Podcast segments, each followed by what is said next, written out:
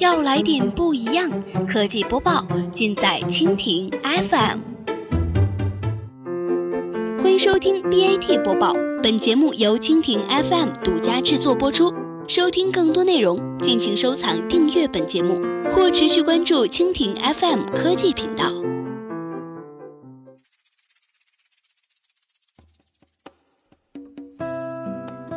大家好，欢迎收听今天的 BAT 播报。今天呢，我们来关注一下阿里宣布成立游戏事业群，直接叫板腾讯。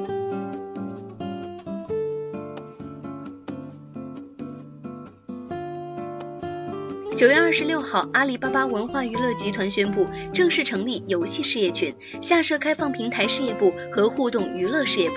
同日，由网易前 COO 詹忠辉等创办的广州简阅信息科技有限公司正式并入阿里大文娱游戏事业群。资料显示，叮当一九九九年加入网易，二零一一年离任时成为网易 COO，从十人到四千人，叮当建立了一支完整领先业界的游戏开发运营团队。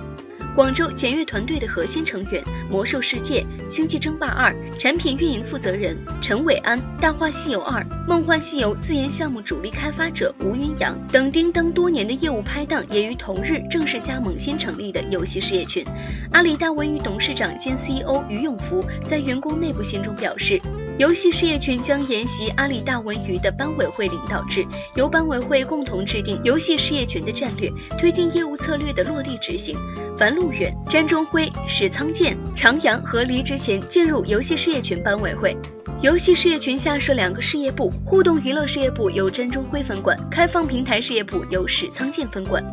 新加入阿里大文娱游戏事业群的广州简阅创始人詹忠辉在全员信中表示，阿里是一家在任何业务领域不干则已，干则卓越的伟大企业。团队未来将不再受困于资源所限，在游戏精品自研方面，既胸怀大志，又脚踏实地，不断提升专业水准，在研运一体。在严运一体的思路下，未来将持续推出高流行度、高美誉度的好作品，为阿里大文娱战略做出贡献。根据行业数据，二零一六年中国网游市场规模超过一千六百亿元，预计二零一七年将超过两千亿元，是全球最大的游戏市场。继上周宣布将大麦网升级为现场娱乐事业群后，阿里大文娱全资收购简悦，成立游戏事业群，将进一步加强娱乐圈产业链、IP 开发和商业化能力。也将显著提升其基础设施赋能的战略积累。实际上，在互联网 BAT 格局下，阿里始终和腾讯相爱相杀，而游戏领域一直是腾讯的强项。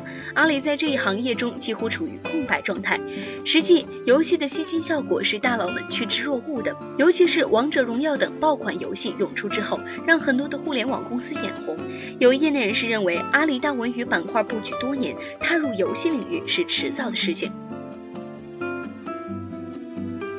好了，以上就是我们今天节目的全部内容，感谢您的收听。如果您喜欢我们的节目，可以点击屏幕上方的星星来收藏我们的节目。明天同一时间，我们不见不散。